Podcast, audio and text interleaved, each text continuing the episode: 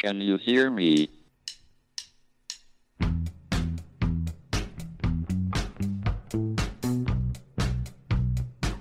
Houston, we have a problem. It's one small step for man, Now I am become death, one giant leap for mankind. the destroyer of worlds.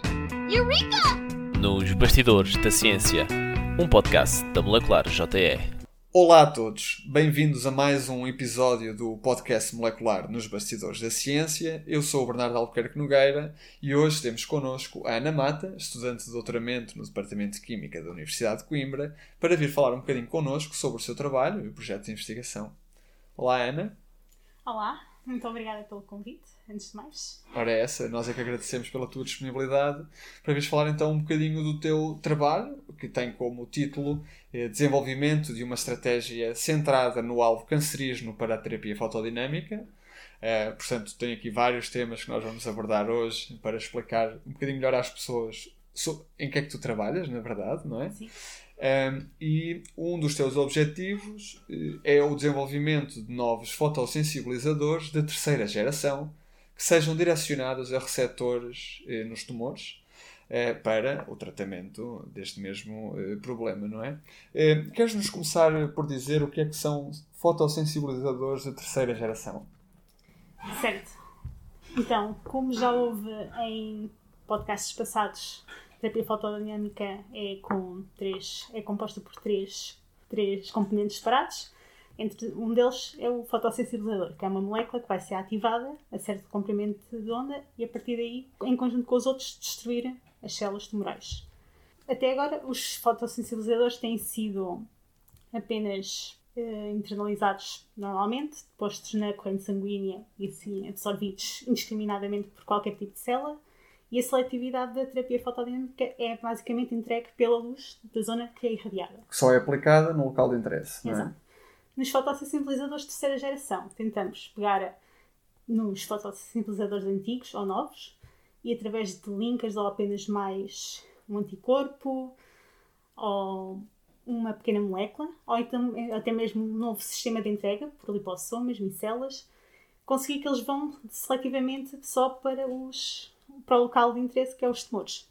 Ok, então para resumir, e corrijo-me se estiver errado, a terapia fotodinâmica de alguma forma eh, permite nós, que nós tratemos eh, um tumor num sítio específico, porque apesar do medicamento que é aplicado eh, no- se, ser distribuído pelo corpo todo, depois só vai ser ativado através da luz nesse mesmo local. Exato. Aquilo que vocês estão a fazer neste momento no, no teu projeto é quando aplicamos o composto no corpo, ele só vai mesmo para aquele local, ou seja, eh, reduzimos todos os efeitos secundários, apesar do composto ainda não estar ativado para atacar o cancro, de estarmos a colocar algo exógeno ao corpo em diferentes tecidos. É esse o objetivo? Exato. No meu caso, estou a focar-me em pequenas moléculas, ligadas logo diretamente ao conjugado, ao, ao, conjugado, ao fotossensibilizador e farmácia conjugado que vá direcionado para a célula tumoral. Algum tumor em especial ou para já é Para já, o como é ainda uma prova de conceito e os fotossensibilizadores em si já são, os que desenvolvi são novos, Ok. portanto, estamos só uma prova de conceito com receptores que são normalmente subexpressos nas células tumorais, Ok. tipo o receptor de folato, receptor de biotina. Mas em vários tipos de tumores e não Sim. num específico. Ok. Sim. Muito bem, portanto a aplicação, a potencial aplicação será bastante vasta e não direcionado apenas a um, a um tipo de, de tumor em particular. Muito bem.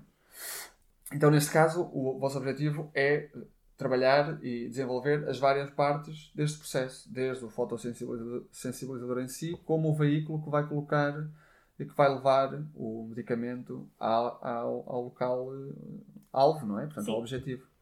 Sim, nós começámos primeiro com o fotossensibilizador, depois com o método, um método de transformar um, pelo menos um dos componentes da molécula de forma a ser fácil Ok. interagir e daí transformámos para uma azida, para, para a química de clique. Uma azida, depois com uma tripla, facilmente, muito eficientemente liga e assim depois até há a possibilidade de tentar fazer com outros tipos de pequenas moléculas ou até anticorpos, se alguém quiser continuar o projeto. Ok, ok. Exato, ou seja, poderia, para além de ter esse fotossensibilizador que depois pode ser aplicado de outras formas, não só até para este tipo de direcionamento, Mas como é aqui a prova de conceito, pegar ali só flata um linker mais pequeno. Ok. No Sim, conjunto- não, mas, e e diz-nos como é que tu fizeste, este, como é que estás a desenvolver este trabalho? A parte dos fotossensibilizadores, primeiro É. foste para o Sim. laboratório sintetizar, foi? Sintetizar, exatamente. Ok. Depois houve assim um bocado de. E sintetiza- sintetizaste muitos? Para termos uma ideia? Não, já temos que pegar também um trabalho já pré-existente. Ok, ok. Ou seja, aquilo normalmente era um bifuncional e eu foquei-me só no monofuncional até para evitar que haja vários isómeros Ok, e ser uma síntese mais limpa. certo. Pronto. Depois, então, foi uma, pequena pesquisa bibliográfica até para saber como é a prova de conceito, algo que fosse mais certo. Escolhemos o receptor do flato e a partir daí fomos para a química computacional antes de avançar para mais passos na síntese. Ok. E na química computacional, o que é que, o que, é que fizeram? Ah, primeiro, analisar a doc. Portanto, neste caso, saíste do laboratório e puseste em frente ao computador para a nova parte do, do projeto. do projeto. Primeiro, assim, docking, que dá logo uma, uma ideia das interações que são favoráveis entre o receptor que nós procurávamos direcionar o conjugado e, a partir daí, saber o que é que se poderia construir mais. Ok. Entretanto, também nessa pesquisa bibliográfica vimos que compostos é que já existiam comercialmente para então essa prova de conceito e agora pegar num desses e fazer uma dinâmica molecular. Ou seja, vamos tentar o receptor meter numa caixa de água para simular o ambiente aquoso que existe no nosso corpo, meter o conjugado já com o fotossintetizador e o linker, tudo junto dentro do receptor e ver se ao longo do tempo existe alguma alteração para expelir ou se mantém.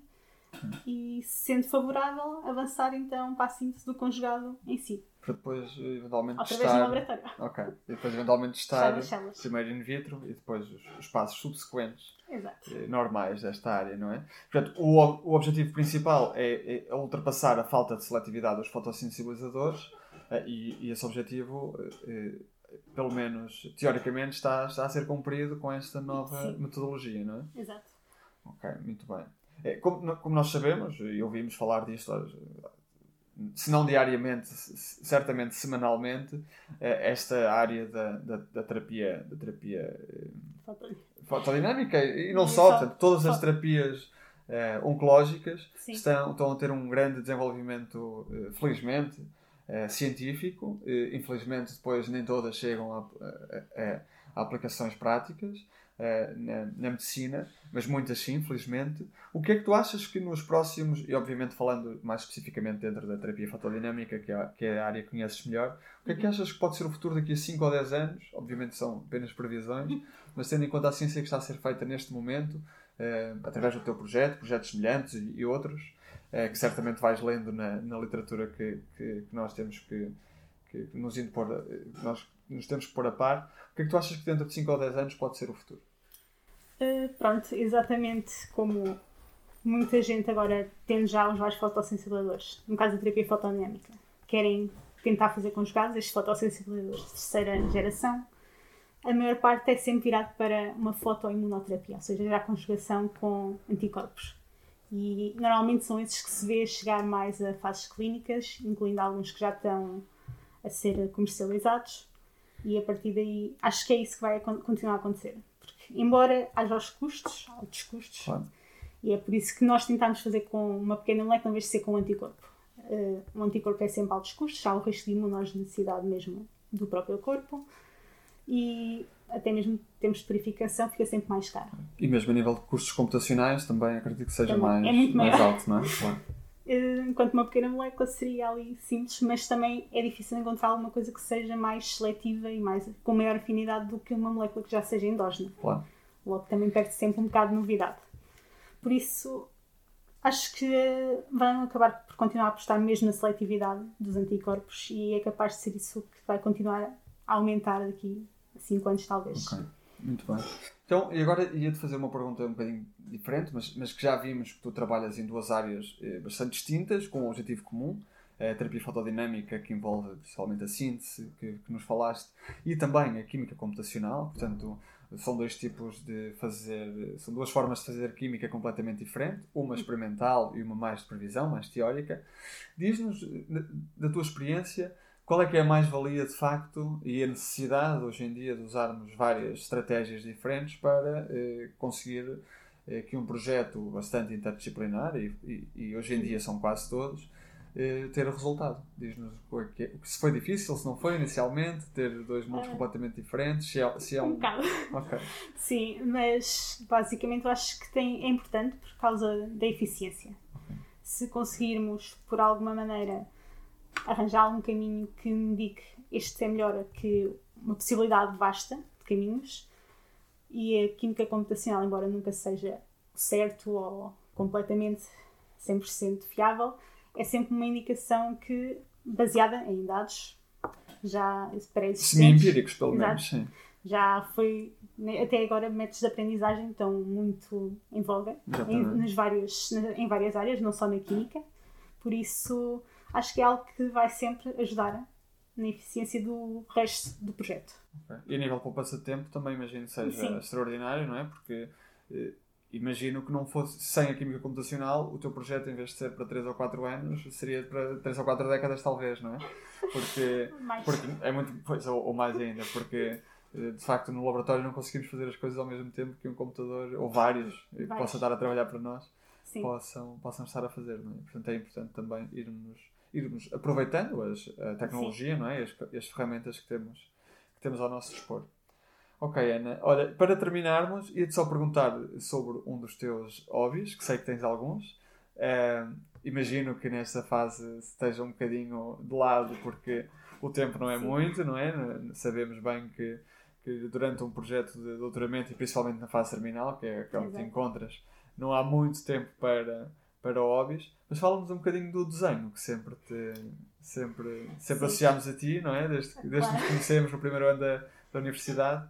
Um, porque o desenho eh, e o que é que te, e o que é que te diz?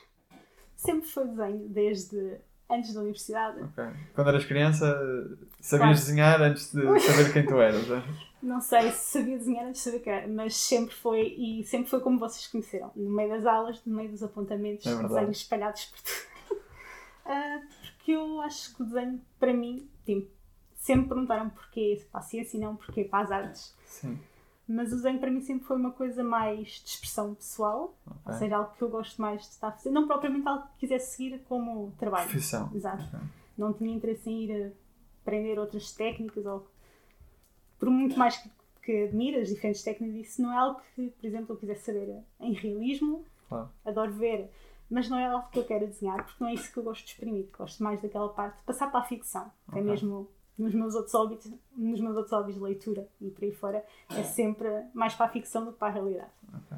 E preenches-te suficientemente eh, como hobby e, e por isso ainda bem, porque vieste para, para a ciência. E vim para a ciência. ajudar, ajudar a aumentar o conhecimento, que é obviamente uma, pelo menos na minha, na minha opinião, uma tarefa eh, e uma profissão muito, muito, muito nobres. Eh, olha, obrigado pelo, por, este, por esta conversa. Eu vou só aproveitar para, eh, aqui no, no final do verão quase, fazer ainda uma última sugestão de leitura eh, veraniana, eh, mais, mais leve. A sugestão que temos para hoje é o livro Cosmos, Mundos Possíveis, eh, pela Anne Druyan e publicado em Portugal pela Gradiva. Eh, Este livro é sequela do livro, do, também livro e da série eh, mundialmente conhecidas chamada Cosmos, eh, do autor Carl Sagan, do saudoso Carl Sagan. Eh, e este livro, Cosmos Mundos, Possíveis, agora eh, publicado no ano passado, 2020, pela Androian, também deu origem a uma série eh, que é narrada pelo astrofísico Neil deGrasse Tyson eh, e é então a nossa sugestão de leitura para, para o final do verão, tanto o livro como a série, aquela que vocês preferirem, Cosmos Mundos Possíveis. Ana, obrigado mais uma vez por ter Obrigada, aceitado o eu. nosso convite e, e quanto a nós, voltamos a ver-nos daqui a duas semanas e até lá, boas experiências. Can you hear me?